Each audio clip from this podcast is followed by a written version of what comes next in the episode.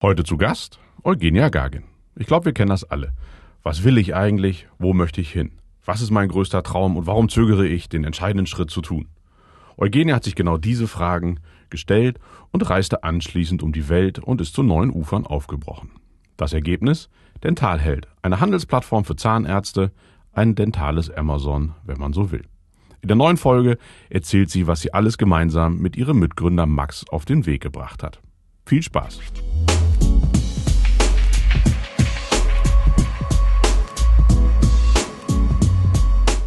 Hallo Eugenia, schön, dass du Zeit hast, hier in meinem kleinen Podcast zu Gast zu sein. Vielen Dank für die Einladung. Ja, heute kommen wir auf die Zähne und wie du auf die Zähne gekommen bist und wie du den ganzen Weg dorthin gemacht hast, das erfahren wir natürlich in der nächsten, mal gucken, 45, 60 Minuten. Ich versuche mich kurz zu fassen. Bist, naja, nicht zu kurz. Das Spannende sind ja die, die Geschichten zwischen den Zeilen. Du bist Gründerin, Mitgründerin von Dentalheld. Lass genau. uns doch vielleicht da gerade mal kurz ein bisschen bleiben. Was macht Dentalheld? Was ist Dentalheld? Man kann sich Dentalheld so ein bisschen vorstellen wie ein Amazon für Zahnärzte. Sprich, wir haben eine Plattform gebaut, auf der mittlerweile über 60 Händler und Hersteller geonboardet sind, die ihre Produkte anbieten. Unsere Datenbank umfasst mittlerweile über 120.000 Produkte. Und Zahnärzte können eben sich auf diesem Portal registrieren und das gesamte Verbrauchsmaterial für ihre Zahnarztpraxis bestellen. Sprich, wir machen wirklich nur Verbrauchsmaterial, wir machen keine Einrichtungsgegenstände, sondern eben alles, ähm, ja, was verschickt werden kann, also auch Kleingeräte. Und der Zahnarzt hat einfach den Vorteil, dass er eine Plattform hat, wo die meisten Händler eben äh, zu finden sind und die meisten Produkte und muss sich nicht irgendwo einzeln anmelden ähm, und hat natürlich einen integrierten Preisvergleich auch direkt mit drin. Das heißt, unser Warenkorb optimiert die Bestellung nach Preis, nach Lieferzeit, je nachdem, was man gerade benötigt. Und das spart natürlich nicht nur Geld, sondern auch unglaublich viel Zeit. Okay, also wie hat das früher funktioniert? Ich war oder ich bin Zahnarzt. Ich habe bei mir ein Team von, man sagt immer gleich Zahnarzthelferinnen, aber das ist ja auch gar nicht richtig. Es gibt natürlich auch Zahnarzthelfer. Und ich brauche natürlich alle möglichen Verbrauchsmaterialien mhm. und der Markt wird ja wahrscheinlich auch relativ fragmentiert gewesen sein. Man hat ja. wahrscheinlich so seine Standardlieferanten gehabt. Da bestellt man oder bestellt man direkt beim Hersteller der Füllung oder wie mhm. ist dieser Markt strukturiert? Also früher war es tatsächlich so, dass äh, man meistens so seinen lokalen äh, Zulieferer hatte, also einen Händler. Ähm, es ist auch noch jetzt so, dass die wenigsten Hersteller auch selber die Produkte liefern, sondern meistens sind es die Händler, die die Produkte ausliefern. Und dann hat der Zahnarzt eben beim Händler seines Vertrauens bestellt. Dann kam die Digitalisierung, Online-Märkte wurden eröffnet. Das heißt, es gab auch Online-Händler und die Zahnärzte standen im Endeffekt ja vor dem Problem, bleibe ich eben bei meinem lokalen Händler oder bestelle ich vielleicht im Internet? Wo kriege ich das Produkt günstiger? Man hat dann auch direkt gesehen, die Preisunterschiede können für das gleiche Produkt doch schon sehr groß sein. Und ähm, genau, und entsprechend ist eben auch so ein bisschen das Problem entstanden, wie schaffe ich es, möglich effizient die Materialien so zu bestellen, dass ich aber auch Geld sparen kann. Und ähm, da gab es auch schon die ersten Lösungen auf dem Markt, wo man dann entsprechend auch ähm, versucht hat, das Ganze zusammenzufassen und alle Händler eben auf einer Plattform ähm, aufzuzeigen. Und dann gab es halt wiederum das Problem, wenn ich jetzt immer den günstigsten Händler von jedem Produkt in meinen Warenkorb packe, dann habe ich bei 20, 30 Produkten vielleicht irgendwie 10, 15 Händler und entsprechend auch viele Versandkosten. Also musste man da wieder hingehen und gucken, okay, da muss ich das Produkt doch bei dem anderen Händler bestellen. Und äh, ja, das war dann halt auch alles nicht so ganz intuitiv. Und die Idee von den Teilheld und von auch von dieser automatischen Warenkorboptimierung ist mein Mitgründer Max entstanden. Äh, Max hat selber zwei Zahnarztpraxen in Düsseldorf und hatte eben ja aus seiner Praxis heraus eben auch immer das Problem, wie bestellen wir Material. Er will natürlich als Zahnarzt selber nicht die Bestellung die ganze Zeit machen, sondern im besten Fall machen es die Zahnarzthelferin oder die Zahnarzthelfer oder Praxismanagement, je nachdem wie die Praxis dann organisiert ist. Und dann war einfach die Frage, wie schafft man es, diesen Bestellprozess so einfach wie möglich zu organisieren und so übersichtlich wie möglich, dass es schnell geht, dass, ähm, dass nicht der Zahnarzt selber drauf gucken muss und gucken muss, wurde wirklich genug Geld gespart, weil das ist ja auch Marge für die Zahnärzte natürlich, sondern ja, einfach schnell und intuitiv und daraus ist die Idee von Dentalhelden entstanden. Aber ihr habt kein eigenes Lager, ihr seid eine Plattform, ihr habt die genau. verschiedensten genau. Händler angeschlossen, die haben das genau. Lager bei sich. Und wie verhindert ihr das jetzt ich als Zahnarzt 15 Pakete von unterschiedlichsten Händlern bekomme, wird es irgendwo konsolidiert oder gibt es am Ende doch 15 Pakete, aber die Frachtkosten sind nur günstiger? Also 15 Pakete gibt es in den seltenen Fällen. Im schlimmsten Fall, sage ich jetzt mal, bist, kommst du vielleicht bei drei bis vier Händlern raus, ähm, was wir noch weiterhin optimieren wollen. Also wir wollen auch mal die Option ähm, dem Kunden geben, auch zu sagen, okay, ich möchte die Umwelt schonen und möglichst wenig Pakete bekommen. Also der Preis wäre zweitrangig. Aber tatsächlich ist es so, dass unser Warenkorb sich immer ganz genau anguckt, bei welchem Händler gibt es jetzt diese zehn Produkte, die du bestellt hast. Und welche Versandkosten haben die, welche Versandkostenfreigrenzen haben sie, gibt es Mindermengenzuschläge und wie komprimiere ich das auf die möglichst geringste Anzahl an Händlern zum besten Preis. So. Und das sind alles intelligente Algorithmen, die dahinter geschaltet sind, die das eben automatisch kalkulieren. Das dauert ein paar Millisekunden und der Zahnarzt muss dann im Endeffekt selber nichts mehr machen. Natürlich kann er dann sagen, nee, ich möchte wirklich alles nur bei einem Händler bestellen, kann es manuell dann nur auf einen ähm, entsprechend auch umstellen, gar kein Problem.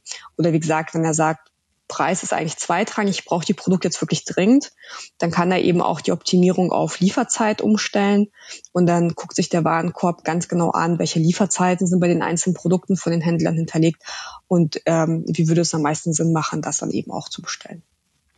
Okay, das heißt, das merke ich eigentlich alles gar nicht als derjenige, der bestellt, sondern genau. ich suche mir nur die Produkte aus ja. und ich kann dann halt entsprechend priorisieren nach Preis oder Geschwindigkeit genau. oder Liefer genau. Lieferzeit und der Rest läuft eigentlich im Hintergrund, sodass ich irgendwie gar keine Arbeit damit habe. Genau, Klingt ich suche mir einfach nur die Produkte aus, drück auf Bestellen und wir schicken im Hintergrund die Bestellung an die jeweiligen Händler. Die Händler liefern die Produkte und die Rechnung aus und ja, der Zahnarzt ist dann hoffentlich glücklich. Aber wie finden denn das die Händler? Weil auf einmal ist ja jetzt jemand zwischen Zahnarzt und denen als Händler. Freuen die mhm. sich, weil es jemanden gibt, der denen auch viel Arbeit abnimmt? Oder ist es für die eher eine Bedrohung, weil sie sagen, ja, Moment mal, ich habe ja gar nicht mehr den Zugang zum Zahnarzt. Ich kann da jetzt ja gar nicht mehr entsprechend, was weiß ich, ja. verkaufen, also, sprechen, reden. Ja, am Anfang war es tatsächlich sehr, sehr schwer. Also als wir angefangen haben, wir haben den Teilheld im November 2018 gelauncht. Also wir sind bald drei Jahre alt. Und ähm, unser größtes Problem war, wie kriegen wir die Händler an Bord? Also es ist ja so ein bisschen Hühner- oder Ei-Frage bei solchen Plattformen, weil du auf der einen Seite die Kunden hast, die du natürlich auf die Plattform bringst. Und es war klar, dass die Zahnärzte nicht auf unsere Plattform aufmerksam werden, wenn wir irgendwie nur drei Händler da gelistet haben, weil lohnt sich für die halt nicht. Das heißt, wir mussten schon so eine Mindestanzahl von Händlern erstmal überhaupt für unsere Plattform begeistern.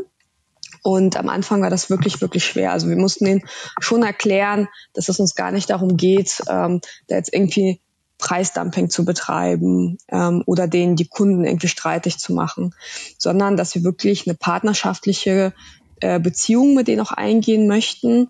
Die kriegen auch die Kundendaten, also unsere Kunden müssen auch zustimmen, dass die Daten eben auch an den Händler weitergegeben werden, weil Händler natürlich auch ähm, die Produkte ausliefern muss. Mm, aber wir bieten denen eben auch eine digitale Lösung. Und das ist ähm, so ein etwas größeres Problem in dem Dentalmarkt. Er hängt noch sehr weit hinter der digitalen Welt hinterher. Also es gibt Händler, die das extrem gut machen, keine Frage. Es gibt aber auch sehr, sehr viele Händler, für die das einfach too much ist mit dieser ganzen Digitalisierung, die vielleicht auch nicht den besten Internetauftritt haben, die vielleicht auch nicht die Investitionen tätigen möchten.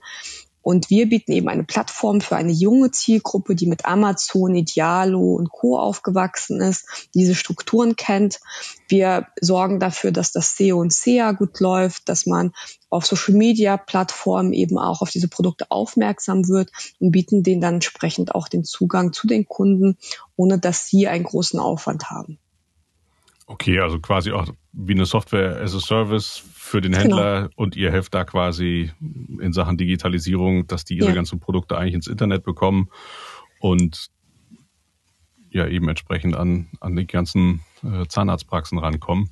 Genau, und das und System hat auch wirklich gut geklappt. Also wie gesagt, am Anfang war es super schwierig, Leute dafür zu begeistern. Mittlerweile ist es so, dass Händler sich untereinander empfehlen, zu uns auch auf die Plattform zu kommen. Also mittlerweile akquirieren wir kaum mehr aktiv, sondern wir kriegen die Anfragen von den Händlern, ob sie nicht bei uns auf der Plattform gelistet werden können und gucken uns dann auch ganz genau an, wie am Anfang natürlich auch, ähm, was ist das für ein Händler, was für ein Produktangebot hat er, ähm, gucken uns dann auch immer bei jedem Händler an, ähm, wie liefern die aus, können die bestimmte Qualitätskriterien auch einhalten, dass es halt schnell geliefert wird, dass die den Kunden äh, zeitnah Rückmeldung geben etc. pp. Und deren Vorteil ist natürlich auch, dass wir einen Support haben. Das heißt, wenn etwas ist, dann meldet sich der Kunde in den meisten Fällen auch bei uns. Und das ist zum Beispiel auch ein riesengroßer Vorteil für einen Kunden, wenn es mal so sein sollte, dass eine Bestellung reingeht und das Produkt ist tatsächlich nicht mehr auf Lager, haben in den meisten Fällen noch andere Händler, ähm, die gegebenenfalls dieses Produkt dann trotzdem noch kurzfristig beliefern können. Das heißt, ich muss gar nicht so lange warten, bis der Händler, bei dem ich bestellt habe, das Produkt noch wirklich ausliefert. So im besten Fall schafft es unser Support auch auf einen anderen Händler für den Kunden umzuswitchen, damit die Produkte dann auch wirklich schnell da sind. Und kommt mir gerade nur in den Sinn, vielleicht keine besonders clevere Frage, aber hat euch irgendwie Corona da geholfen, dass selbst jetzt irgendwie die etwas verstaubten Händler äh, gemerkt haben, oh, dieses E-Commerce geht nicht mehr weg und wir sehen das rechts und links, jetzt sollten wir uns damit auch beschäftigen oder war das eigentlich egal und sie merken sowieso, dass sie sich verändern müssen und, und da einfach eben mit an Bord sind, weil das einfach ein überzeugendes ja. Produkt ist, was sie anbietet? Es kommt drauf an. also ähm, auf der einen Seite war Corona schon sehr anstrengend für uns, weil ein sehr großer Anlauf auf bestimmte Produktgruppen da war und ähm, sehr viele Händler einfach nicht die Produkte ausliefern konnten, die bestellt wurden. Also wir wissen alle, solche Sachen wie Desinfektionsmittel und Handschuhe und Masken waren einfach ähm, für eine längere Zeit Mangelware. Und obwohl wir so viele Händler hatten und auch bei sehr vielen Kunden dann auch trotzdem umswitchen konnten, um denen Alternativprodukte vorzuschlagen, hat man trotzdem gemerkt, ähm, dass da im Markt einfach bestimmte Schnittstellen nicht so funktionieren, wie sie vielleicht, wenn sie gut durchdacht und digitalisiert werden würden, funktionieren könnten. Also wir haben halt schon sehr, sehr früh festgestellt, dass bestimmte Produktgruppen wahrscheinlich Mangelware sein werden und hatten unsere Kunden auch entsprechend im Vorfeld dann auch darüber informiert. Ähm, und dann kam halt wirklich diese Welle. Gleichzeitig muss man sagen, dadurch, dass das passiert sind, haben viele Händler und auch Hersteller ein besseres Verständnis dafür bekommen, dass digitale Prozesse eben auch hilfreich sein können. Also das beste Beispiel zum Beispiel, auf unserer Plattform gibt es Schnittstellen. Das heißt, normalerweise könnte jeder Händler sein Shopsystem über eine Schnittstelle zu uns verbinden und äh, tägliche Preisupdates automatisch durchführen. Das machen aber nicht alle. Manche laden immer noch händisch eine CSV-Datei hoch, also wie eine Excel-Liste mit den ganzen Produktdaten, weil sie das äh, technisch vielleicht nicht entsprechend umsetzen können. Und das Corona hat uns insgesamt schon ähm, so ein bisschen Aufschwung in dem Sinne gegeben, dass ähm, Händler viel schneller jetzt damit bei sind, eben die Schnittstelle zu nutzen und auch für sich auch von der IT-Seite her festgestellt haben, okay, vielleicht sollten wir auch wirklich Schnittstellen nutzen und einrichten, damit hier einfach der Support entlastet wird, was die ganze Datenaktualisierung und, und Datenübermittlung angeht und wir uns dann wirklich auf die Kunden im Support konzentrieren können. Und das erfreut uns unglaublich, weil das zeigt uns halt auch, dass wir mit unserer Plattform auch ja der Branche helfen, auch etwas digitaler zu werden und äh, vielleicht auch so das Verständnis oder ja den Impuls auch nochmal mehr geben können, dass man da mit der Veränderung mitgeht. Lass uns doch mal so ein bisschen zu der Gründungsstory zurückgehen. Das ist jetzt nicht so eine mhm. ganz klassisch, klassische Start-up-Idee, die man hat, hey, lass uns irgendwas mit Fitness machen oder noch mhm. irgendeinen gesunden Riegel oder ähnliches, sondern da sind ja die Hürden so ein bisschen höher und das ist jetzt auch nicht so mega sexy, in Anführungszeichen, zu sagen, mhm. hey, ich gründe jetzt irgendwie, weiß ich nicht, irgendwas mit Zahnersatz, den man dann online bestellen kann und Füllungen und Handschuhe. Hm, du hast so ein bisschen verraten, eigentlich kann ja nur ein Zahnarzt auf die Idee kommen, der dieses Problem sieht und hat und denkt, okay, das muss irgendwie anders gehen. Ja. Vielleicht kannst du da noch mal ein bisschen einhaken. Wie habt ihr euch kennengelernt? Wie war das? Warum habt ihr euch zusammengetan? Ja, also wir haben uns etwas äh, durch Zufall kennengelernt. Ich selber habe Wirtschaftsrecht studiert auf Bachelor und Master und war über fünf Jahre in der Wirtschaftsprüfungsgesellschaft in Düsseldorf tätig im Bereich Unternehmensbewertung. Das heißt, mein tägliches Geschäft waren äh, Strukturmaßnahmen, wo Kleinaktionäre aufgrund von Squeeze-Outs oder Beherrschungsverträgen ähm, eine Abfindung bekommen sollten. Und ja, das Unternehmen, bei dem ich tätig war, war eben entweder als Prüfer oder als äh, Erstbewerter im Rahmen von diesen Transaktionen involviert. Und ich habe einfach nach über fünf Jahren festgestellt, ich kann es mir nicht langfristig vor, vorstellen, hier in diesem Unternehmen und in diesem Bereich ähm, auf Ewigkeiten irgendwie zu bleiben. Und hatte aber auch so ein bisschen das Problem, dass ich ja in diesem bequemen Hamsterrad drin saß und jedes Mal, wenn sich mal eine Gelegenheit bot, äh, vielleicht mal die Stelle zu wechseln, habe ich dann wieder ganz viele Ausreden gefunden, warum man es vielleicht doch nicht tut. Und ähm, habe dann irgendwann mal angefangen, ein Buch von Tim Ferriss zu lesen, die 4-Hour Work Week einfach weil das irgendwie zu dem Zeitpunkt ganz gut gehypt war. Und ich fand da eine ganz interessante Übung äh, in dem Buch, die beschrieben wurde, die Fear Exercise, dass man im Endeffekt einfach mal aufschreibt, was möchte ich machen, also was traue ich mich gerade nicht zu machen, was ist das Schlimmste, was passieren kann, was ist das Beste, was passieren kann? Und wo könnte ich vielleicht so die Negativseite abschwächen, ja, oder wie wahrscheinlich ist es, dass tatsächlich eintritt. Und ich habe für mich einfach festgestellt, dass dieser Schritt, den Job zu kündigen, gar nicht so schlimm ist, wie ich mir das immer ausgemalt habe oder ähm, die ganzen Ausreden, die ich mir ausgedacht habe, eigentlich totaler Schwachsinn waren. Und habe mir dann gedacht, okay, dann mache ich jetzt einfach den Schritt, ich kündige, ich nehme einen Rucksack und gehe mal ein halbes Jahr ähm, auf die Reise. Ich war dann in Südostasien unterwegs, habe ein paar Länder besucht, habe auch ähm, einige Sachen gemacht, die ich schon immer mal machen wollte, wie äh, Paragliding. Ich habe einen Tauchschein gemacht, ich habe Kiten gelernt, ähm, ich war ja in Nepal wandern, also ganz, ganz viele spannende Sachen. Und ähm, auf dem Weg habe ich halt eben auch sehr, sehr viele Menschen kennengelernt, die versucht hatten, ihr eigenes Business aufzubauen. Waren jetzt nicht die klassischen Startups, ja, aber trotzdem so junge Menschen, die äh, irgendwie Interesse daran hatten, das Selbstständiges zu machen. Ich glaube, das ist in Asien noch irgendwie gängiger als bei uns hier, einfach weil die vielleicht nicht diese bequemen Strukturen auch haben. Und das fand ich sehr, sehr faszinierend. Und einer meiner letzten Stationen war Vietnam. Und da habe ich eine Gründerin kennengelernt, die gerade mit ihrem Geschäftspartner ähm, Farm bewirtschaftet hat. Also die haben wirklich Farmen aufgekauft, da bestimmte Plantagen draufgesetzt und wollten diese dann an größere Unternehmen, also die Früchte an große Unternehmen vertreiben und haben dafür auch Investoren gesucht. Und als sie gehört oder als ich ihr erzählt hatte, was ich halt früher gemacht habe, hat sie mich dann eingeladen, ähm, nach Kanto zu kommen und mit denen mal auch ähm, ja diese Farm zu besichtigen und ähm, das habe ich dann auch gemacht. Also war wirklich eine richtig coole, ich glaube zehn Tage war ich da oder so und habe denen auch so ein bisschen geholfen, ähm, ja, deren Pitch zu erstellen oder denen auch so ein paar Rückfragen gestellt. Und das fand ich super spannend. Und ähm, wie, der geht man nach Vietnam, sagt, ich kaufe hier ein paar Farmen zusammen und dann verkaufe ich die Früchte an große Unternehmen. Ja. Das werden ja scheinbar keine Locals gewesen sein, oder doch, waren doch, das doch, Locals? Doch, die okay, sind okay. Locals, genau. Also sind beides äh, Vietnamesen gewesen, genau. Ähm, die haben auch mit den Farmern zusammengearbeitet. Ne? Also es war jetzt nicht so, dass die quasi die Farmen dann komplett für sich genommen haben, sondern die haben dann schon mit den Farmern zusammengearbeitet und das Ganze aufgebaut. Also die haben einfach nur gesehen, ähm, wir haben hier zwar sehr viele Farmen, aber die werden vielleicht nicht so sinnvoll bewirtschaftet mit den Früchten, ähm, die die größere Marge langfristig abwerfen würden, ne? oder wo der die Nachfrage vielleicht in Zukunft groß sein könnte.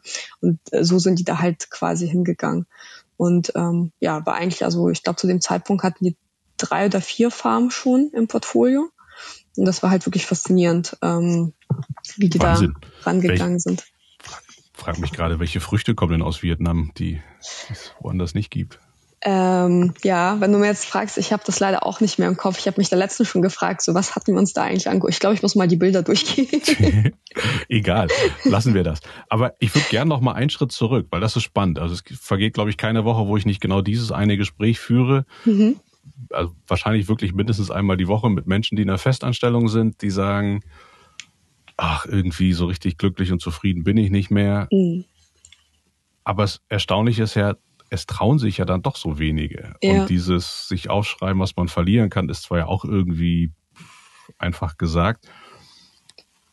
Tja, ich weiß nicht, Warum ist das so? Wobei die, die Frage kann man sich natürlich selbst beantworten, man hat natürlich Sorge Wir vor dem Neuen, vor der. Gewohnheitsmenschen. ja, aber was, also was war dann bei dir so der, der Punkt, weil die Freunde oder die Bekannten und die Familie sind es ja eher selten, die sagen, mach das, sondern die halten dann ja oft eher zurück und meine Eltern waren total schockiert, als ich denen das erzählt habe, dass ja, ich meinen Job gekündigt. Also ich habe es ihnen auch erst gesagt, nachdem ich gekündigt habe, weil ich wusste, dass die es mir ausreden werden. ja, ähm, das ist ein Tipp für alle, also erzählt's euren Eltern immer als letztes, weil das ja. ist einfach. Nicht, sie werden es nicht verstehen, schon gar nicht, wenn ihr einen guten, festen Job habt. Und äh, wahrscheinlich werde ich später genauso sein, wenn mein Sohn mir dann irgendwann erzählt oder meine Tochter, oh Gott, ich habe den festen Job gekündigt und, und man sieht sie dann zu Hause wieder einziehen. Vielleicht ist das auch die einzige Angst, die die Eltern haben, dass die Kinder wieder nach Hause kommen und dann zu Hause wieder wohnen und, und dann gar nicht mehr wieder weggehen. Hm. Ich glaube, meine Eltern hätten sich gefreut, wenn ich zurückgezogen wäre. Nee, also ich, ich weiß nicht. Also bei mir ist es definitiv so, dass ich halt so erzogen wurde. Also meine Eltern sind beides Arbeitnehmer. Ähm, wir sind damals aus Russland nach Deutschland gezogen. Da war ich neun Jahre alt. Das heißt, die hatten halt damals nicht viel. Ich glaube, wir sind mit zwei Koffern angereist. Und ähm, die mussten sich sehr viel erarbeiten. Und äh, entsprechend sind sie auch sehr auf Sicherheit bedacht. Und ich wurde auch schon als Kind so erzogen, dass man mir gesagt hat, ähm, mach Abi, geh studieren, werd irgendwie Rechtsanwalt, Arzt, was weiß ich was, also irgendwas, wo du viel verdienst, einen sicheren Job hast ähm, und wo du dich eben, wo dir, ich sag jetzt mal, den Rücken nicht krumm machen musst, weil äh, mein Vater ist Schweißer, meine Mutter ist Konditorin, das heißt, die haben beide eher so Knochenjobs. Und das haben die sich für mich nie gewünscht. Und entsprechend ähm, ja, war dann auch der Schock groß, als das Kind gesagt hat, so ja, nach fünf Jahren, ich habe mehrere Abschlüsse, ich spreche mehrere Sprachen, aber ich habe jetzt beschlossen, ich kündige einfach mal und gehe mal nach Asien. Gut, mit der also, Selbstständigkeit war es ähnlich, da waren die erst recht geschockt. Also ich glaube, älter kann man da gar nicht böse sein. Ich glaube, nee. die wollen halt einfach immer nur das Beste äh, ja. fürs Kind und auch wenn das vielleicht äh, dann nicht unbedingt die klassische Festanstellung ist, aber vielleicht dann, wenn man natürlich irgendwie als Schweißer gearbeitet hat, stellt man sich vielleicht vor, dass ein Bürojob doch weniger auf die Knochen geht und gesundheitlich mhm. doch ein wenig anders ist. Aber du, also du sagst ja, du bist ja mit neun quasi nach Deutschland gekommen, also hast du hier ja auch im Prinzip deine ganze Schulzeit verbracht. Ja. Aber es liegt ja auch eigentlich an der Erziehung, also dass das in der Schule und überall anders ja auch gar nicht so weiß ich nicht, wertgeschätzt wird, einem vermittelt mhm. wird, dass man auch vielleicht andere Wege gehen kann als eine Festanstellung. Also eigentlich geht Definitiv. ja alles in diese Richtung, dass man sich festanstellen lässt. Hm. Also das, das kann ich wirklich bestätigen. Das ist ähm, schon interessant, wie sehr wir Leute darauf trimmen, dass eine Festeinstellung etwas sehr Gutes ist, etwas ist, was man auf jeden Fall anstreben sollte. Ähm, das ist ja auch so zum Teil auch die Art und Weise, welche Firmen man anstreben sollte, sage ich jetzt mal, oder welche Berufe man auch anstreben sollte, die gesellschaftlich mehr oder dann eben weniger angesehen werden, je nachdem, wo man hingeht. Und einfach so dieses ganze, ja, ich habe manchmal das Gefühl, wir haben so in der Gesellschaft so ein ganz klassisches Verständnis, wie dein, wie dein Leben irgendwie gestaltet werden sollte. Ja, du, du sollst irgendwie eine gute Ausbildung machen oder studieren, dann ein paar Jahre arbeiten, damit du dir ein Haus, ein Auto leisten kannst, heiraten kannst, Kinder kriegen kannst und dann irgendwann mal mit Mitte 60 oder ich glaube, meine Generation wird wahrscheinlich erst mit irgendwie Anfang 70 in die Rente gehen. Ähm, genau, und das ist halt so, ne, und alles, was von diesem Normum abweicht, ist irgendwie komisch und ähm, darf leider auch Gottes, und das, das Gefühl habe ich auch sehr häufig, darf halt auch nicht scheitern. Also das, das finde ich irgendwie sehr faszinierend, dass es zwar okay ist, wenn man gekündigt wird oder kündigt und dann aber wieder in Festeinstellung geht, das ist in Ordnung. Aber wenn du zum Beispiel kündigst und mal eine Selbstständigkeit ausprobierst und das vielleicht nicht funktioniert, dann ist es halt eher so, ja, das war ja klar, ne? Also warum, warum bist du das Risiko überhaupt eingegangen? Und, und das finde ich halt eine sehr faszinierende Denkweise unserer Gesellschaft, dass wir einfach diese ja, Fehler, also eigentlich sind es ja keine Fehler, es ist ja einfach nur ausprobieren und äh, ja für sich selbst rausfinden, was möchte man, womit man ist man glücklich, dass man da den Menschen nicht den Raum gibt, das einfach mal auszuprobieren. Ja, und gerade ich würde mal sagen, so in seinen Zwanzigern hat man ja im seltensten Falle mhm. schon irgendwie Familie und Kinder und alles. Ja. Das kann ich verstehen, wenn jemand sich mit Mitte 40 oder 50, der vielleicht irgendwie ein Haus abzuzahlen hat und zwei Kinder hat, das dreimal überlegt. Ja. Aber ich finde, eigentlich sollte das jeder gemacht haben mit Mitte 20, weil die Liste wird eigentlich relativ kurz, was man verlieren kann. Also man hat noch nicht den super hohen Lebensstandard im mhm. besten Falle, man hat nicht die allerteuerste Wohnung ja. ähm, und die paar hundert Euro, die man dafür braucht. Und im Zweifelsfall kommt man auch mit Ravioli eine ganze Zeit über die Runden. Eigentlich gibt's keinen richtigen Grund, dann zu sagen, nee, ich mache das nicht. Also ja. mich wundert das, was dann auch so für vorgeschobene Gründe gibt. Aber das fand ich zum Beispiel bei dieser Übung so faszinierend, weil du musst es dir halt wirklich mal aufschreiben. Also es ist eine Sache, ob es bei dir im Kopf so drin ist und du darüber nachdenkst. Es ist eine ganz andere Sache, das wirklich mal auf ein Blatt Papier runterzuschreiben und zu sagen, okay, was ist denn jetzt wirklich das Schlimmste, was passieren kann? Und in meinem Fall war es, okay, ich kündige und dann komme ich wieder und boah, was ist, wenn wir wieder in der Finanzkrise sind und es keine Jobs gibt auf dem Markt, ne? So was passiert dann? Und dann war für mich aber ganz klar, okay, ich komme dann aber wieder, ich habe ähm, ich kann halt zu meinen Eltern erstmal vielleicht zurückziehen. Also meine Eltern werden jetzt nicht sagen, äh, Kind wohnen jetzt unter der Brücke, sondern die hätten sofort gesagt, ja klar, komm her, ne, alles gut. Das heißt, ich habe dann halt, also klar ist es vielleicht nicht so das Schönste für alle Parteien, aber grundsätzlich ist das jetzt kein apokalyptisches Szenario, was dann passiert, sondern man hat dann halt einfach ein paar Monate länger Zeit, wo man einen Job bekommt. Und ich wusste halt in dem Zeitpunkt, ich habe eine gute Ausbildung, ich habe drei Universitätsabschlüsse, ich spreche drei Sprachen, ähm, ich habe über fünf Jahre Berufserfahrung. Also wie schlimm wird es sein, da jetzt einen Beruf zu finden? Im schlimmsten Fall gehe ich halt Kellnern oder sonst irgendwas. Also irgendwas findet man immer für den Anfang. Von daher ist das schon relativ schnell äh, weggefallen. Und sehr viel mehr Kriterien, die wirklich jetzt so apokalyptisch sich angehört haben, gab es dann in dem Augenblick ehrlich gesagt auch nicht. Ähm, mir war ganz klar, wenn ich jetzt losziehe mit meinem Rucksack und nach einem Monat feststelle, hm, irgendwie habe ich doch keine Lust zu reisen, ich habe mir das alles ganz anders vorgestellt, dann kann ich immer noch zurückkommen. Also ich habe mir auch nur das Ticket hingebucht. Das Rückflugticket habe ich halt komplett offen gelassen. Und für mich war auch immer klar, ich mache dann einfach in den paar Monaten das, worauf ich wirklich Lust habe. Und wenn ich dann keine Lust auf irgendwas habe, dann mache ich das halt nicht. Also es geht halt nur darum, mich mal selbst einfach mal auszuprobieren und Sachen zu machen, die ich vielleicht sonst nicht machen würde.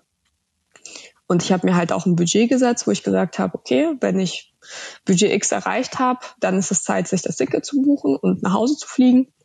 Dann habe ich immer noch Rücklagen, mit denen ich ein paar Monate über die Runden komme. Alles gar kein Problem. Genau, und äh, das hat eigentlich auch wirklich gut geklappt.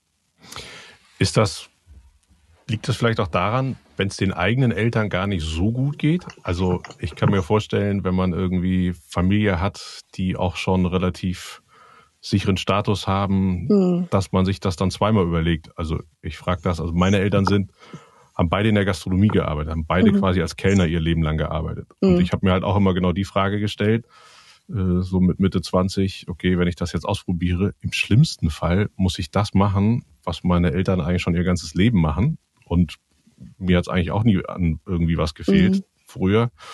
Und die sind bis heute glücklich und zufrieden in ihrem Leben. Also ich glaube, glücklicher als manche Top-Manager, die viel Geld verdienen.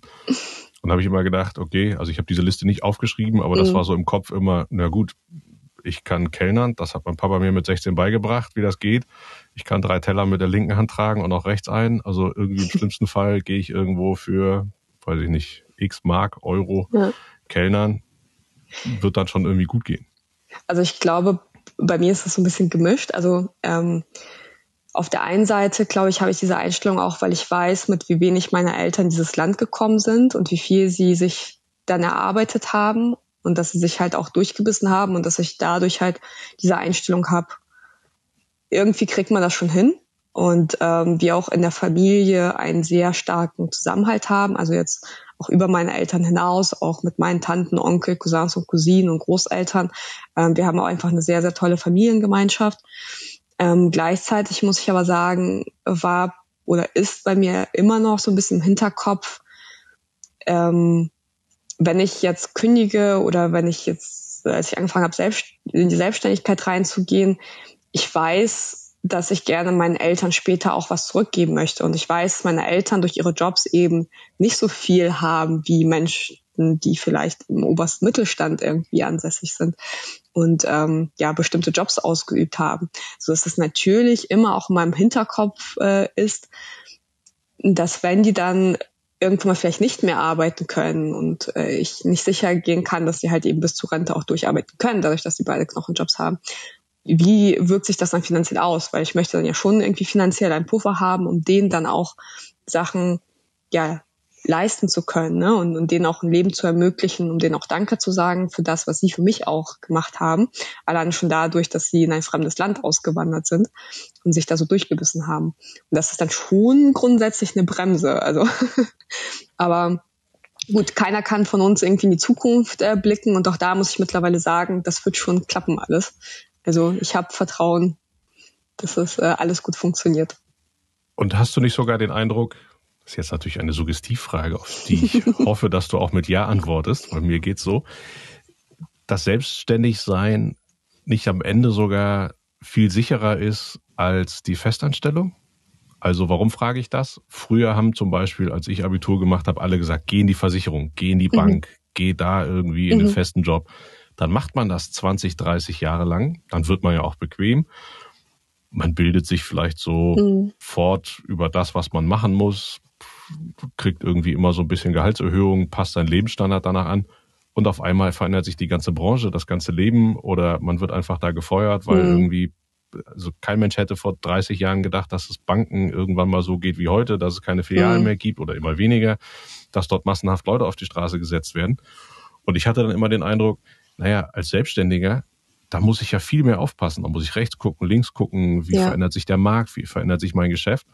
Und irgendwie hatte ich dann immer den Eindruck, so eigentlich stehe ich auf viel breiteren Beinen, mhm. wenn ich mhm. selbstständig bin, weil ich viel wachsamer bin. Also, ja, also jetzt habe ich mir die Frage selbst beantwortet, aber ich weiß nicht, ob es dir, dir auch so ging oder geht oder ob du dem irgendwas abgewinnen kannst oder weiß nicht, ob du da vielleicht auch einen Gedanken zu hast. Ja, also ich, ich glaube auch, ich habe mich als Mensch extrem weiterentwickelt, seitdem ich selbstständig bin. Also ich ähm, bin viel flexibler. Ich challenge mich auch immer mehr, wenn ich merke, ich, ich, ich bin gerade wieder bequem. Also man hat das ja auch in der Selbstständigkeit manchmal, ne, wenn etwas läuft, dann bist du halt so, okay, jetzt, jetzt gerade bin ich an so einem Punkt, jetzt wird's bequem und ich habe vielleicht gar nicht mehr so hundertprozentig den Drive, rechts und links und überall zu gucken. Ich muss jetzt wieder selber raus. Also man ist viel achtsamer und ähm, hinterfragt auch sehr viel von sich selbst. Man ist auch risikobereiter, würde ich mal sagen. Das kennt man ja auch so ein bisschen aus den Aktienmärkten. Je risikobereiter man ist, umso höher vielleicht auch die Rendite. Ne? Gleichzeitig könnte man auch umso schneller crashen. Ähm, aber trotzdem ist man dann wirklich bereit, ähm, Sachen einfach mal auszuprobieren und kann auch das Risiko besser abschätzen, was passiert, wenn das vielleicht schief geht. Also wie weit möchte ich ein Risiko mittragen wie hoch könnte meine Rendite sein, wie hoch könnte aber auch ähm, ja die Fehlerquote nachher auch sein. Ähm, man geht, glaube ich, auch viel entspannter mit Problemen um. Also ich weiß noch ganz am Anfang, als wir angefangen haben, ich hatte, also wirklich, ich glaube, wir haben bei allem irgendwie hinterfragt, könnte das jetzt ein Fehler sein, könnte das schiefgehen, könnte das hier und da.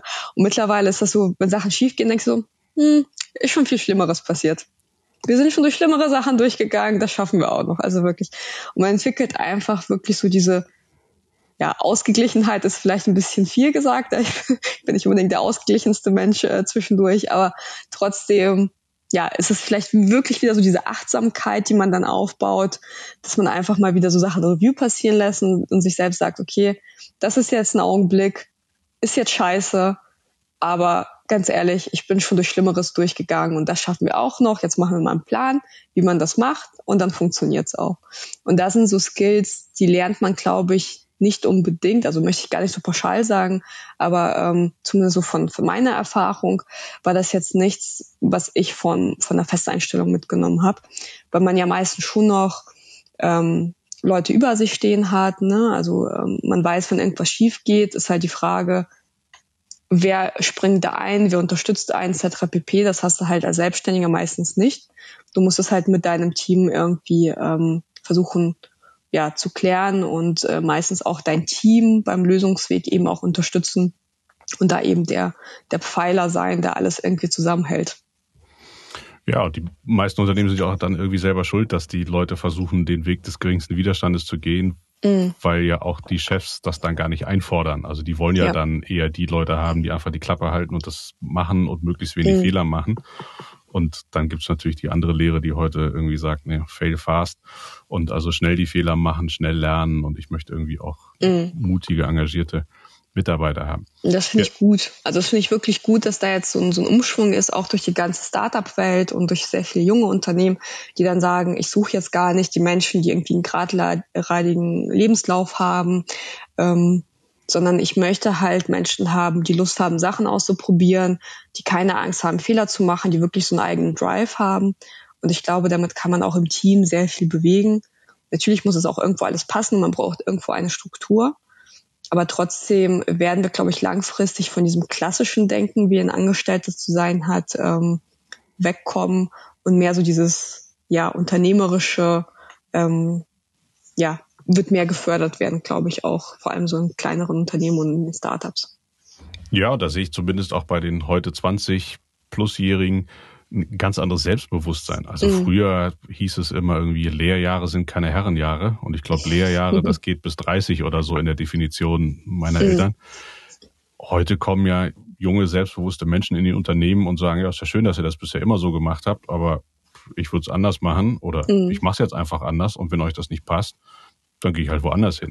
Also ja. dieses Selbstbewusstsein hatten wir früher gar nicht. Also deswegen gibt es natürlich auch äh, viele, viele, die in eine Festanstellung gehen, die aber auch da einfach sich nicht alles sagen lassen und sagen, ja. nö, mache ich nicht so, machen wir anders. Aber da finde ich das halt zum Beispiel auch so ein bisschen schade. Ich habe manchmal das Gefühl, wir sind immer so ein bisschen extrem unterwegs, dass es dann auch zum Beispiel auch dahin geht, wo Leute sagen, ja, ich höre dem anderen vielleicht auch gar nicht zu, sondern ich bin jetzt jung, ich bin agil, ich möchte das jetzt so machen. Und da geht halt auch sehr viel verloren, weil auch die, die ältere Generation hat halt auch so viel Wissen zu geben, so viel, ähm, ja, von dem man auch lernen kann. Natürlich haben wir alle unterschiedliche Strukturen, in denen wir gelernt haben zu agieren. Aber trotzdem sollte man immer einander zuhören und zu versuchen, das Beste aus jeder Struktur mitzunehmen und, und miteinander eben auch zu wachsen. Also ich bin da gar nicht so der Fan davon, da irgendwo reinzugehen und zu sagen, hier bin ich und ich weiß es besser und ich mache das jetzt. Ich bin jung, agil und keine Ahnung was. Sondern ähm, das ist ja auch das, was wir auch bei uns in der Branche leben. Wir sagen ganz klar, es sind gewachsene Strukturen und natürlich kann nicht jeder sich von heute auf morgen ändern, sondern wir wollen diesen Weg gemeinsam gehen.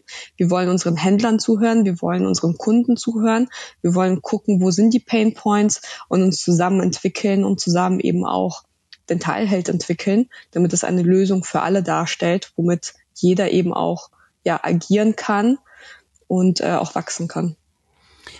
Wir, wir haben eben so eine Abzweigung von Vietnam in, in die Richtung Selbstständigkeit und äh, Listenschreiben gemacht. Wie ging es denn weiter, als du aus Vietnam zurückkamst für dich?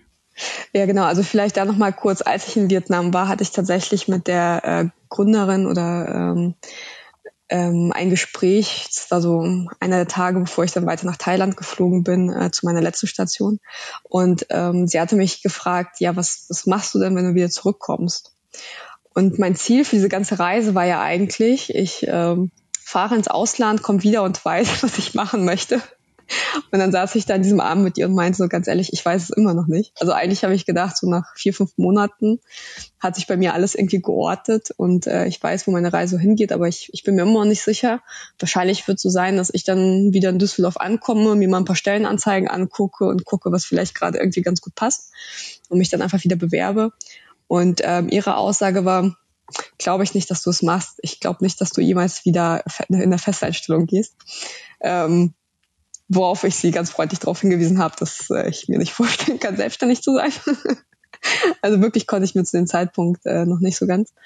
Und ähm, irgendwie ist dieses Gespräch aber trotzdem so in meinem Kopf geblieben, dass ich die nächsten Mo Wochen das Ganze irgendwie habe Revue passieren lassen als ich dann wieder in, in Deutschland angekommen bin, ähm, habe ich mich hier wieder angefangen zu sortieren und habe dann eben tatsächlich angefangen, so ein bisschen auch Startups zu beraten. Also ich habe halt durch Vietnam halt festgestellt, ich habe sehr viel Wissen, was ich auch Leuten mitgeben kann, was so Finanzplanung angeht, Präsentationen, ähm, ja, Geschäftsmodelle etc. pp.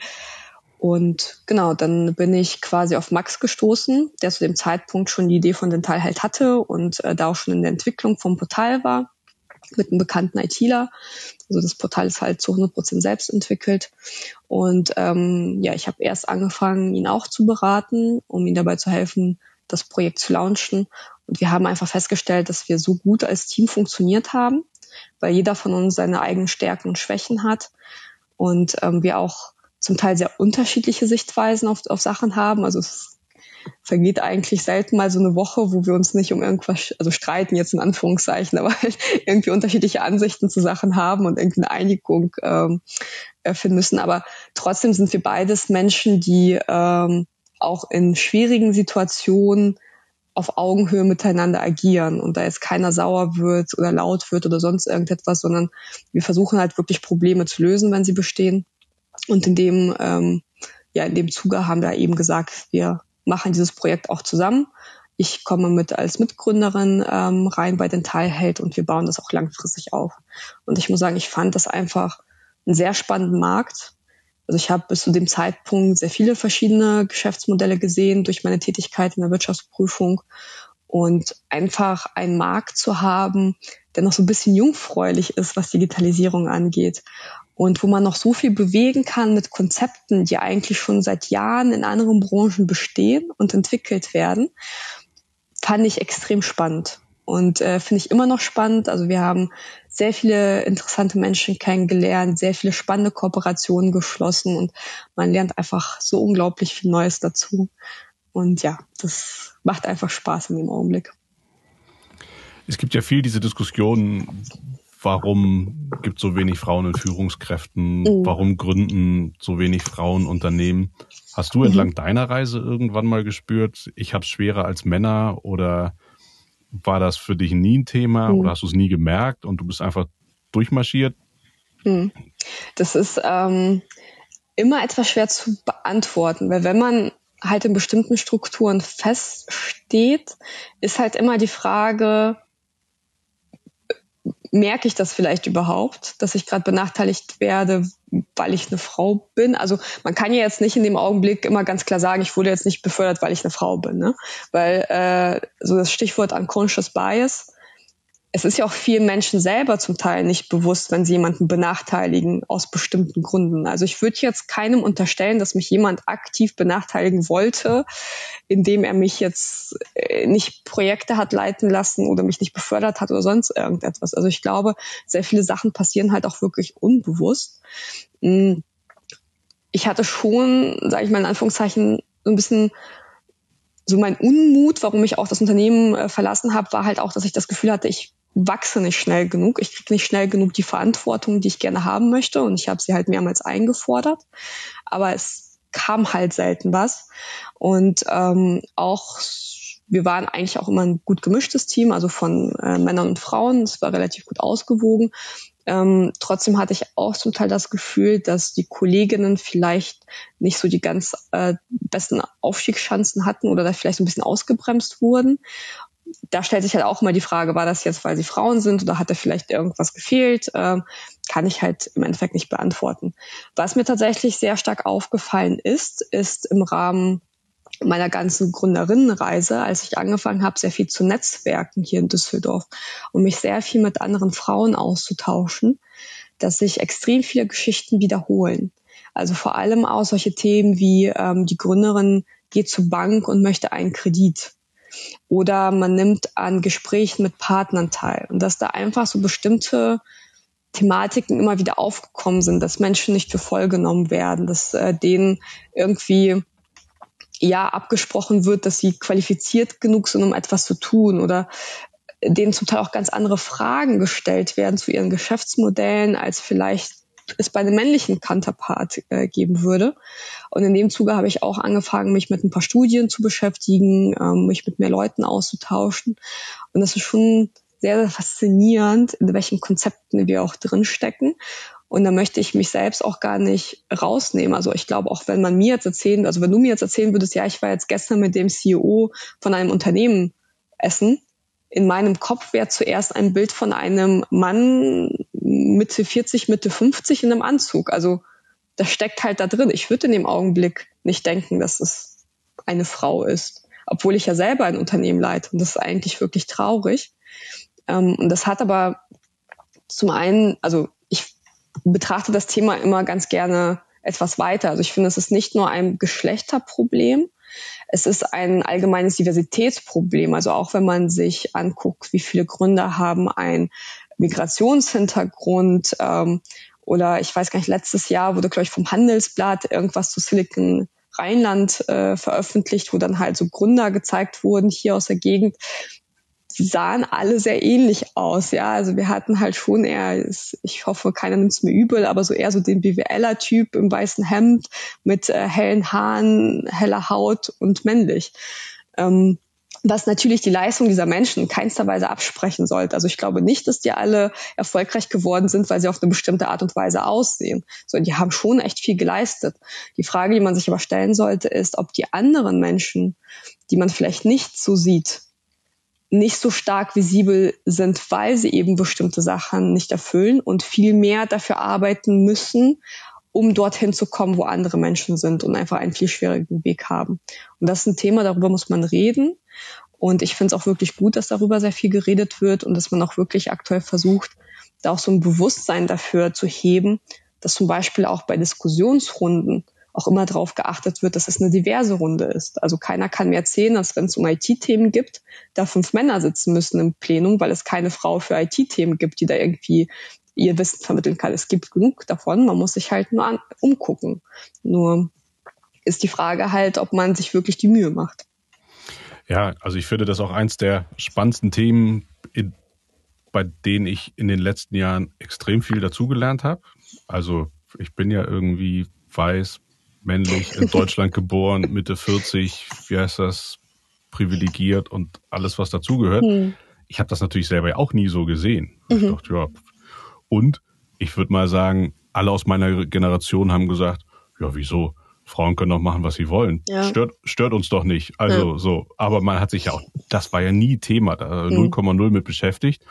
Und in meiner ersten Agentur, in der ich gearbeitet habe, da gab es eine Geschäftsführerin und meine beiden Chefs waren Frauen, nämlich Chefinnen. Mhm. Da habe ich auch immer gedacht, ja, habe ich ja gar kein Problem mit, ist mir völlig ja. egal, ja. ob das Männer oder Frauen sind. Aber dann war das Thema für mich eigentlich erledigt. So. Ja. Und ich finde es eigentlich gut, dass heute so viel darüber diskutiert und gesprochen wird, auch wenn das dann vielleicht für manche auch mit den Gender-Sternchen oder Doppelpunkten irgendwo ein bisschen weit geht. Aber überhaupt, dass da so eine Sensibilität kommt und mhm. dass man darüber redet und dass man sich darüber zumindest Gedanken macht und mhm. dann auch, äh, und das Thema geht ja viel, viel weiter. Also, äh, und wenn es nur so banale Fragen sind, wie wenn jemand nicht so urdeutsch aussieht, mhm. dass der gleich gefragt wird, ja, und wo kommst du her? Ja, aus ja. Dortmund. Ja. ja, nee, eigentlich, wo kommst du her? Ja. Da, ne, da, sagt man auch, ja, das habe ich ja nie böse gemeint, aber es ist ja. trotzdem irgendwie unhöflich, wenn mir das 20 Mal passiert. Also, dass für diese Themen mehr und mehr Sensibilität da ist, finde ich auf jeden Fall super und, und mhm. auch genau richtig. Und das, was du gesagt hast, habe ich jetzt auch schon öfters gehört von jungen Frauen, die Unternehmen gründen wollen, dass die viel schwerer an Kapital kommen. Mhm und auch Probleme haben, ein Netzwerk aufzubauen. Mhm. Also das ist scheinbar so unter Jungs irgendwie gängiger oder die klopfen sich mehr auf die Brust, wie toll sie sind und reden deswegen schneller mit anderen. Und das kann ja eigentlich gar nicht mehr sein. Also das kann mhm. ich gar nicht mehr nachvollziehen. Weil ich glaube, es gibt ja sogar Studien, dass äh, Unternehmen, die von Frauen geführt werden, sogar seltener pleite gehen und ja. wirtschaftlich besser dastehen. Also würde ich doch schon irgendwie als Mensch bei einer Bank sagen, super, ich gebe mhm. nur noch Frauen das Geld, weil die Männer können eh nicht damit umgehen. Ja, aber das ist vielleicht immer noch so dieses, dieses Unterbewusste, ne? Kann, kann sie es wirklich. Aber mh, mm, also da finde ich halt auch sehr, sehr viele Punkte spannend von den Sachen, die du erzählt hast, so vielleicht so eins nach dem anderen. Ähm, zum einen so dieses Thema, ja, man, man wird halt vielleicht auch so drauf angesprochen, vor allem wenn man einen Migrationshintergrund hat, und das kenne ich ja auch zum Teil. Also ich habe jetzt den Vorteil, ich sehe ja nicht wirklich ausländisch aus und äh, ich glaube, ich habe jetzt auch keinen Akzent oder irgendwas. Ne? Das heißt, solange die Menschen meinen Namen nicht hören, ähm, gehen die meisten jetzt eher so vom Visuellen oder in der Unterhaltung erstmal davon aus, dass, ich äh, in Deutschland geboren bin und eigentlich auch Deutsch bin. Ähm, nichtsdestotrotz ist es natürlich auch mir zwischendurch mal immer wieder passiert, dass, ähm, also ich kann mich zum Beispiel im Kindergarten, äh, nicht im Kindergarten, sondern in der Grundschule an einen äh, Tag erinnern, wo ich wirklich mal, da waren wir noch nicht lange in Deutschland, aber da hat mir halt ein Mitschüler zugerufen, ja, geh doch zurück, wo du hergekommen bist, so, ne? Das prägt halt ein. Oder wenn man halt irgendwie ich weiß nicht, ich war mal im Zug auf einer Zugfahrt irgendwo und dann musste mein Ausweis kontrolliert werden und der Schaffner hat halt auf meinen Ausweis geguckt und dann äh, musste man sich auf einmal irgendwie darüber unterhalten, dass ich in Russland geboren bin. So, ne? Also du hast halt halt ganz, ganz häufig, dass halt einfach so, so, so Trigger gesetzt werden, die für sich genommen alle einzeln überhaupt nicht schlimm sind. Aber je häufiger du das erlebst, und je häufiger du auch so mit Sachen konfrontiert bist, also ich, ich hatte zum Beispiel auch mal so ein, so ein Gespräch, es war auch überhaupt nicht böse gemeint. Ich habe in meinem Lebenslauf, als ich mich immer beworben habe, drinstehen, Deutsch ist Muttersprache. Einfach weil es die Sprache ist, die ich am besten beherrsche. Also mein Russisch ist halt auch nicht mehr so gut. Und ich hatte wirklich mal im Freundeskreis mit einer Person eine Unterhaltung, wo mir dann gesagt wurde, das kannst du so nicht stehen lassen, du bist hier nicht geboren, du kannst nicht Deutsch als Muttersprache mit reinnehmen. Und ich, das war ja, ich weiß, ich, ich liebe diese Person auch und das war, ist ja auch in dem Augenblick alles in Ordnung, aber den Menschen ist manchmal gar nicht bewusst, wie weh man jemanden damit tut, wenn man solche Aussagen tätigt. Weil das ist dann halt vielleicht schon das hundertste Mal, dass jemand sowas gemacht hat. Und das ist, das wird dann tatsächlich etwas problematisch mit der Zeit. Und deswegen ist es wirklich gut, dass dann einfach so das Verständnis da ist. Möchte ich jemanden wirklich zum hundertsten Mal darauf ansprechen, wo er herkommt oder ähm, ja, dass er es vielleicht nur irgendwo hingeschafft hat, weil er Quotenfrau ist oder sie eine Quotenfrau ist oder sowas. Ne? Also sind halt so, so Sachen, man, man muss da vielleicht auch mit ein bisschen Feingefühl manchmal rangehen, was ich glaube vielen Leuten fehlt, weil sie das von sich selbst nicht kennen und das vielleicht auch gar nicht nachvollziehen können. Und ich kann auch Menschen extrem gut nachvollziehen, die irgendwann mal sagen, boah, ich habe da keinen Bock mehr drauf. Ne? Also ich bin jetzt wirklich mal sauer in der Situation, wo vielleicht das Gegenüber sagt, ich, ich habe doch überhaupt nichts Böses gesagt. Ne? Also ich interessiere mich wirklich nur dafür, wo du herkommst und wie deine Kultur so ist und so. Ne? Aber ja, manchmal ist es dann halt irgendwann mal zu viel. So, ne? der, der erste Mückenstich ist in Ordnung, der hundertste ist dann auch irgendwann mal too much. ja, und ich glaube, diese Sensibilität braucht es auch so ein Stück weit. Auf der anderen Seite finde ich es auch schwierig, also es sind ja immer so diese Generationenkonflikte. Also wenn ich jetzt so die Generation meiner Eltern gucke und ich habe ja selber Kinder, ich bin jetzt genau in der Mitte dazwischen, dass man jetzt auch allen, die irgendwie 60 plus sind, vorwerft, wirft, sie sind Rassisten oder ewig Gestrige, mhm. die sind ja aber auch nie anders aufgewachsen. Also ja. Also die haben das ja auch nie gelernt. Also das soll jetzt auch keine Entschuldigung sein, irgendwie, dass man jetzt irgendwie äh, sich irgendwie rassistisch äußert mhm. und auch mit 60 oder 70 kann man auch Dinge dazu lernen. Aber ich finde es halt auch manchmal ein bisschen schwierig, dann alles so wie die aufgewachsen sind, also die, die, damit würden sie ja auch alles in Frage stellen, was sie 40, 50 Jahre lang gelernt haben. Und damit tut sich der Mensch ja nun mal, äh, wie wir alle wissen, irgendwie schwer, sich dann auch Dinge einzugestehen, die man vielleicht immer so gemacht hat, dass die vielleicht 50 Jahre lang nicht richtig waren, sondern dass man sagt, ja, nö, ich mache jetzt einfach weiter so und ich werde auch kein Gender-Sternchen setzen. Da habe ich einfach keine Lust zu.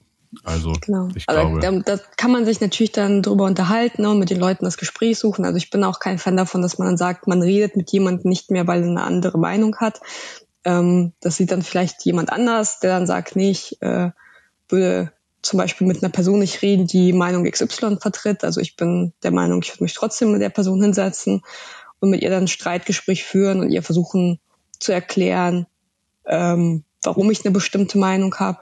Da fand ich zum Beispiel auch ein Buch sehr, sehr faszinierend. Ähm, das heißt Rising Out of Hatred. Ich weiß gar nicht, darf ich hier so Werbung machen für Bücher? Logisch, logisch. Hier, das ist, wir können hier den ganzen Tag Werbung machen.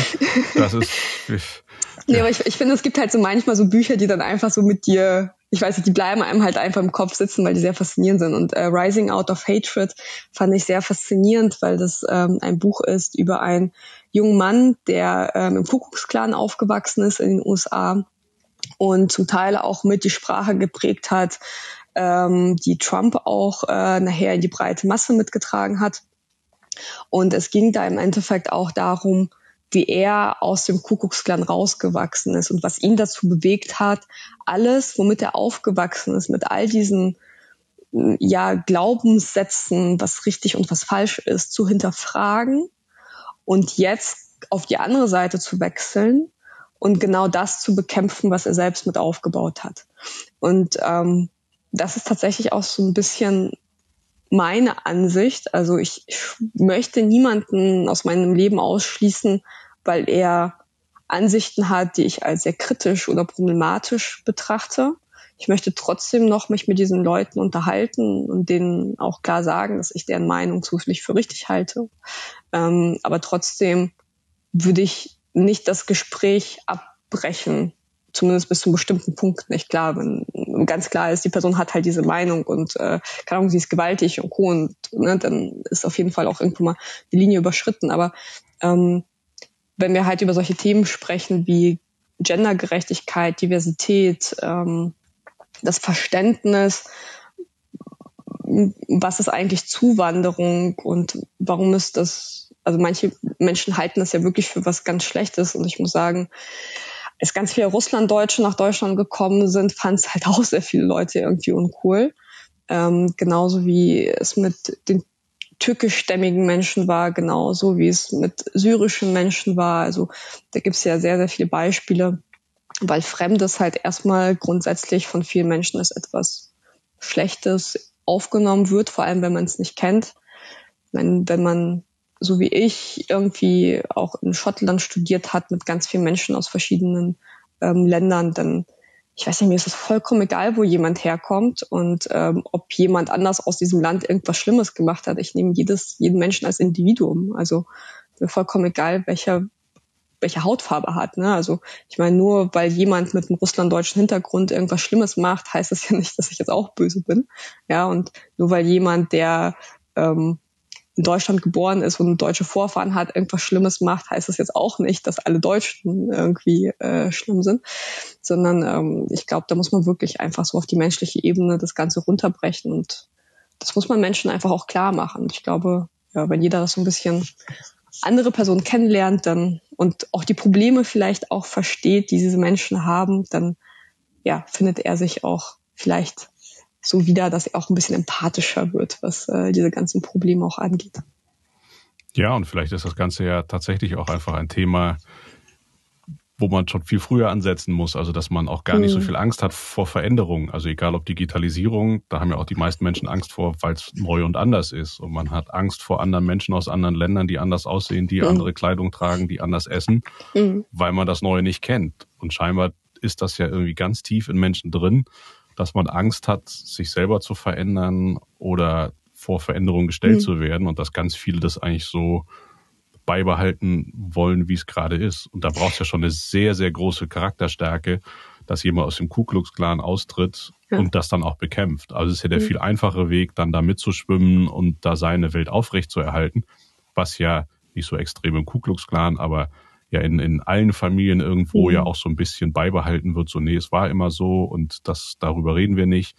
Da wird nicht drüber diskutiert. Da kannst du wahrscheinlich fast jede äh, deutsche Familie fragen, die irgendwie, weiß ich nicht, mit Großeltern hier zu tun hm. hatte, die Geschichten aus dem Zweiten Weltkrieg zu erzählen hatten. Klar. Das ja auch nie thematisiert wurde. Ach aber hey, jetzt driften wir so in diese ganz schweren Themen ab, aber das ist halt irgendwie auch spannend und irgendwie total interessant. Aber vielleicht mal wieder so ein bisschen, um, um den Bogen zum Unternehmertum zu spannen. Also überhaupt so dieses Thema Veränderung und ähm, Fehler und, und, und sich weiterentwickeln. Was ich halt super spannend finde, ist, wenn man sich Kinder anguckt. Ja? Also zum Beispiel Kinder sind ja erstmal vollkommen unvoreingenommen. Ne? Dann wären wir halt wieder bei dem Thema äh, Diversität. Also ein Kind, ein Kleinkind interessiert es ja nicht, ob es im Sandkasten mit jemandem spielt, der eine andere Hautfarbe hat, eine andere Sprache spricht. Irgendwie versteht man sich so. Das ist halt erstmal so das erste Thema. Ne? Die sind viel, viel aufgeschlossener. Und das zweite ist, einem Kind oder ein Kind ermutigen wir dazu, Fehler zu machen. Also wir wollen ja, dass das Kind lernt zu gehen. Und um gehen zu lernen, muss es halt hinfallen. Keiner sagt doch seinem Kind, wenn es den ersten Schritt gemacht hat und hinfällt, mach das nie mehr wieder. Du könntest ja nochmal hinfallen. Sondern wir ermutigen ja immer dazu, noch mehr zu machen, noch mehr auszuprobieren, die Welt zu entdecken. Und irgendwann mal im Laufe der Jahre fangen wir aber an, den Bogen in genau die andere Richtung zu spannen. Und irgendwie diese Vorurteile werden gesellschaftlich geprägt.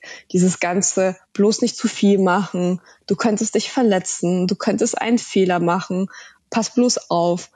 Das kommt dann irgendwann mal so über die Ecke dann zu uns und prägt dann den Rest unseres Lebens und wir versuchen dann wieder daraus zu entrinnen. Und das finde ich halt wirklich, wirklich faszinierend.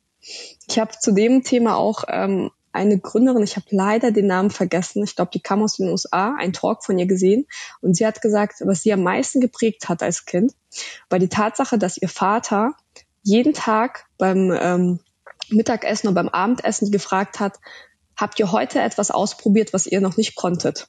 Und habt ihr versagt? Also nicht versagt in dem Sinne, aber hat's geklappt. Und die hatten halt wirklich die Aufgabe, jeden Tag eine Sache zu machen, bei der sie halt noch nicht erfolgreich sein konnten. Einfach um dieses, ja, um, um diese Fehlerkultur beizubehalten. Und er hat sie dafür gelobt. Er hat denen gesagt, dass es toll ist, dass sie es gemacht haben, dass sie sich getraut haben. Und das, das finde ich halt wirklich so schön, weil man den Menschen dann, ja, diese Denkweise weiterhin ähm, beibringt oder, oder die Menschen diese Denkweise erhalten bleibt, dass eben nicht alles perfekt sein muss, dass nicht immer alles klappen muss, sondern wir uns nur entwickeln können, wenn wir immer wieder Sachen ausprobieren, die wir aktuell noch nicht können und uns daran trauen. Und das ist auch das Schöne am Unternehmertum, dass wir genau das eigentlich alle jeden Tag machen und uns eben nicht auf den Lorbeeren ausruhen und äh, ja in der Komfortzone rumhängen. Ja, das bedeutet für Eltern aber leider auch, dass die auch offen sein müssen für Neues. Also gibt gibt ja ne, so viele jetzt äh, in meinem Alter, die Kinder haben, die irgendwo zwischen 10 und 18 sind. Mhm. Und die aber genauso schlimm in Anführungszeichen sind wie ihre eigenen Eltern, wo die sich früher über alles Mögliche aufgeregt haben. Also nehmen wir so ein Beispiel wie TikTok. Das ist ja alles Quatsch. Die hängen ja nur vom Handy und was machen die da die ganze Zeit? Und ja. das ist ja alles übel. Aber wenn das Kind irgendwie, weiß ich nicht, ein Bild malt, dann ist das irgendwie, also mit Stift und Papier ist das mhm. total super. Also macht das Kind das Gleiche irgendwie auf dem iPad und malt dann mit Stift und irgendwas und lädt dann seine Videos bei TikTok hoch und schneidet irgendwie zwei Stunden lang irgendwelche coolen Videos zusammen, mhm. dann ist das alles Hokuspokus und Quatsch. Also man muss dann natürlich auch als Eltern sehr, sehr, sehr sich in diese Dinge mit eindenken, die die heute interessieren und sich dann mal überlegen, naja, vielleicht ist es ja gar nicht so schlimm und vielleicht können ja. die darauf aufbauen. Und zweitens, es wird mhm. ihnen ja auch in der Schule abtrainiert. Also es wird ja, ja. einfach nicht gesagt, wir stärken die Stärken, sondern mhm. wir versuchen ja alle auf ein gleiches Level zu kriegen. Ja. Also ich hatte gestern irgendwie die Diskussion mit meiner Tochter. Es war gar keine Diskussion, sie war halt irgendwie sehr, sehr traurig abends, weil sie irgendeine Deutscharbeit wahrscheinlich versemmelt hat. Und da wird sie nie brillant drin werden. Aber sie mhm. hat tausend andere Qualitäten. Mhm. Aber wir als Eltern müssen sie irgendwie dazu hinkriegen, dass sie das irgendwie schafft, damit sie zumindest bis zum Abitur ihre Ruhe hat. Danach braucht sie das ja nie wieder machen, mhm. irgendwelche quatschigen Fabeln lernen, die man nie wieder im Leben braucht. Ja. Aber ich muss ihr sagen, ja, krieg das irgendwie hin nur damit sie irgendwie ein ruhiges Leben hat, bis ja. sie dann endlich Abitur hat und dann irgendwann machen kann, was sie will. Und dann ja. kommen die Leute ja oft, ja, okay, dann mache ich jetzt, gibt es den gesellschaftlichen Druck, dann muss ich das und das studieren, mhm. dann muss ich das machen. Und schon sind wir bei dem Hamsterrad, wo man dann irgendwann das Tim Ferriss Buch braucht und die Liste, um sich dann daraus zu befreien. Ja, ja, das stimmt. Also gut, unser Schulsystem ist, glaube ich, jetzt ein Problem, was wir heute definitiv nicht lösen werden. Aber nee. ich glaube, da gibt es auch sehr, sehr vieles, wo man nochmal anpacken könnte und ja. Aber man könnte bei den Eltern anfangen. Also es, es, gibt dann auch die Eltern, die alles für ihre Kinder wollen. Was die alles ja. machen müssen, diese Kinder. Die müssen irgendwelche Sprachen lernen.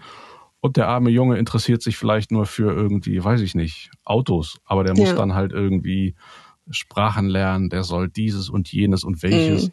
Und man denkt, mein Gott, wie viel Ehrgeiz kann man denn haben für sein Kind?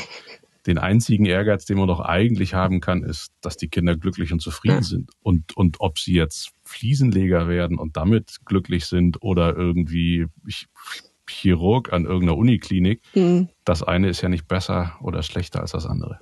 Ja, da muss ich sagen, ach, da muss ich mich sehr bei meinen Eltern bedanken. Mit den Möglichkeiten, die ihnen zur Verfügung standen, haben die mir zumindest immer versucht, alles zu ermöglichen, was ich so machen wollte. Also ich bin so ein kleiner sportverrückter Zwerg. Also ich bin wirklich klein. und ähm, genau, ich habe alles Mögliche an Sportarten schon während meiner Kindheit und Jugend ausprobiert und ähm, die haben mir das trotzdem immer versucht möglich zu machen, dass ich mich da austobe und ähm, ja, aktuell findet meine Mutter es glaube ich nicht so toll, weil ich gerade Sportarten mache, die sie nicht so begrüßt, aber. okay, welche sind das? Äh, Klettern findet sie nicht so schön. Äh, bei mir in der Familie ist Höhenangst extrem verwurzelt. Also ich habe auch extreme Höhenangst und ich habe mit Bouldern angefangen, um das so ein bisschen zu bekämpfen, so ein bisschen Selbsttherapie und wurde dann irgendwann mal zum Klettern mitgenommen. Und äh, sie finden es nicht so schön, wenn ich dann wirklich draußen am Felsen kletter. Wobei, da ist eigentlich die Verletzungschance nicht so hoch, wenn man es ordentlich macht und mit guten Leuten unterwegs ist. Aber für sie ist das halt sowas total komisches. Und äh, genau, Wakeboarden auch noch. Ähm, gut, da passiert es vielleicht auch mal, dass man irgendwo ausrutscht und hinfällt und dann ein paar blaue Flecke hat. Aber ja, das ist vielleicht so das Generationenproblem, was man nicht kennt, findet man irgendwie ganz schrecklich. Fußball fand nee. ich auch nicht schön, als ich Fußball gespielt habe. Nee, meine Tochter äh, spielt auch Fußball und ist jetzt äh, in eine andere Mannschaft gewechselt, äh, wo viel mehr Mädchen irgendwie sind und ja. das auch viel mehr unterstützt wird als in der alten Mannschaft. Mhm. Aber wenn meine Tochter mir irgendwann erzählen würde, sie klettert und hängt an irgendwelchen Klippen und lässt dann irgendwann noch das Seil weg, dann hätte ich auch Angst. Also da kann ich der weltoffenste Vater sein, es bleibt die Tochter und man hat trotzdem ja. Angst um sie. Äh, beim Wakeboarden wahrscheinlich nicht so, da fällt sie ins Wasser, aber äh, beim uh, Klettern. Also glaub mir, beim Wakeboarden, ich habe das Gefühl, Wakeboarden kann viel gefährlicher sein als Klettern. wenn man's, okay. äh, ja, ja. Also hm. tatsächlich, wenn du wirklich ganz normale Seilklettern machst, und da gut ausgebildet bist und darauf achtest, dass dein Equipment in Ordnung ist und du bestimmte Sicherheitsvorkehrungen auch immer beachtest, dann ist das verhältnismäßig sicher. Ich, falls es gleich Kletterer zuhören sollten und äh, mir widersprechen möchten, bitte. Wenn man jetzt wirklich so Free Solo-mäßig äh, wie der Honold, ich glaube, das ist vielleicht der Film, den du gerade so im, im Kopf hattest, als du meintest ohne Seil. Es gab einen Oscar-prämierten Film, wo ein extrem berühmter Kletterer, äh, El Cap ist ein riesen, äh, ist eine Riesenwand, äh, ohne Seil hochgegangen ist. Äh, das äh, finde ich tatsächlich auch sehr extrem. Also das ist ja wirklich Rutsch ab und das war's, ne? Ähm, das würde ich auch keinem raten. Aber ganz normales Klettern mit Seil ist tatsächlich äh, sehr, sehr entspannt. Und auch Menschen wie ich, die dann regelmäßig in Panikattacken enden, wenn sie da an so einem Seil hängen, sind dann immer noch sicher und können ganz entspannt nach unten gebracht werden von der Person, die sie sichert. Von daher. Ach, Kann ich mal, das, das empfehlen. Das passt ja vielleicht sogar zu der Liste, die du dir gemacht hast mit den unterschiedlichen Risiken, die es gibt. Also da ja. ist ja quasi Unternehmertum und den Berg erklimmen. Ja. Gab es denn da auf der Reise eigentlich irgendwann mal so Momente, wo du gesagt hast, okay, jetzt ist wirklich vorbei oder das Geld geht aus oder ich muss doch bei meinen Eltern wieder einziehen? Mm, nee, ich hatte, ähm, als ich in Vietnam war, hatte ich tatsächlich so den Punkt, also eigentlich wollte ich nach Vietnam noch nach Kambodscha und habe dann aber irgendwie gemerkt, irgendwie reise ich jetzt gerade nur um des Reisens willens, weil ich mir irgendwie ein paar Länder auf die Liste gegeben habe. Und eigentlich habe ich da gerade gar keine Lust zu. Ich möchte jetzt gerade eigentlich nur tauchen gehen. Also ich habe halt tauchen gelernt in, äh, in Thailand. Thailand war meine zweite Station. Und Vietnam war meine vorletzte Station. Ich wollte eigentlich nach Kambodscha. Und dann saß ich in Vietnam also eigentlich saß ich da fest, weil es gerade so, ein, so, eine Woche irgendwie äh, Feiertage gab und einfach nichts offen hatte und ich in meinem äh, Hotel irgendwie fest saß und habe mir gedacht, so ganz ehrlich, was, was möchte ich jetzt nochmal nach Kambodscha und mir den nächsten Tempel angucken? Ich buche jetzt einfach mein Ticket nach äh, Thailand, äh, fahre auf Koh gehe zu der Tauchschule, wo ich war und werde jetzt einfach mal zehn Tage nochmal richtig durchtauchen. Wann werde ich dann nochmal wieder dazukommen? Zumal ich noch nicht den Tag hatte auf meiner Liste Walhai sehen. Also ich habe halt so, so ein paar Sachen, die ich auf jeden Fall sehen wollte auf meiner Liste. Und ich habe tauchen gelernt, weil ich gerne mal einen Walhai sehen wollte. Und so nach fünf Monaten hatte ich halt immer noch keinen gesehen. und dann war ich so, ach, wenn nicht jetzt wann dann. Und wir haben tatsächlich einen so halb gesehen. also das war tatsächlich einer mit uns im Wasser, den wir ganz, ganz kurz nochmal gesehen haben, der über uns hinweggeschwommen ist. Und dann war ich so, schön, jetzt bin ich glücklich, jetzt kann ich wieder zurück. Okay, also wenn das der schlimmste Moment war, also da ist, man sieht, ja. es ist nichts davon eingetreten, was du auf diese Liste geschrieben hast. nee. Scheinbar. Also von der von der Negativliste, nee, nee. Also das war ähm, wirklich, eigentlich ist, ist nichts davon passiert. Ähm, Hast du die Liste doch irgendwo? Könntest du die noch mal rausholen, theoretisch? Habe ich mich auch schon gefragt. Äh, muss ich mal in meinen Kisten gucken. Es war ja alles war ja irgendwie in Kisten eingepackt, nachdem ich äh, weggefahren bin. Und wenn man dann anfängt, selbstständig zu sein, dann bleiben irgendwie Kisten liegen. Aber ja, muss ich, muss ich mal wirklich mal nachgucken, ob ich die nochmal wiederfinde. Aber Eltern klar, so, so Geldprobleme, ne, also so Gedanken, verdammt, jetzt habe ich kein Einkommen, was ich vorher hatte, ne, muss mich ein bisschen einschränken, das hast du immer. Aber auch da, also irgendwie kommt man immer klar. Ja, ich glaube, das ist deine positive Grundhaltung, die die immer nur das, das Gute sieht. Ja. Aber jetzt müssten doch deine Eltern eigentlich stolz und zufrieden sein, weil wahrscheinlich jedes Mal, wenn sie jetzt zum Zahnarzt gehen, können sie sagen, das kommt von meiner Tochter. Also das verstehen sie doch wahrscheinlich wenigstens das Geschäftsmodell. Nee, ich glaube, äh, also ich, ich glaube, sie verstehen das Geschäftsmodell noch nicht so ganz. Also auch noch nach fast drei Jahren verstehen das Geschäftsmodell noch nicht so ganz, weil sie einfach so mit äh, digitaler Welt nichts am Hut haben und äh, rufen auch regelmäßig an und fragen, ob ich gerade Geld bräuchte.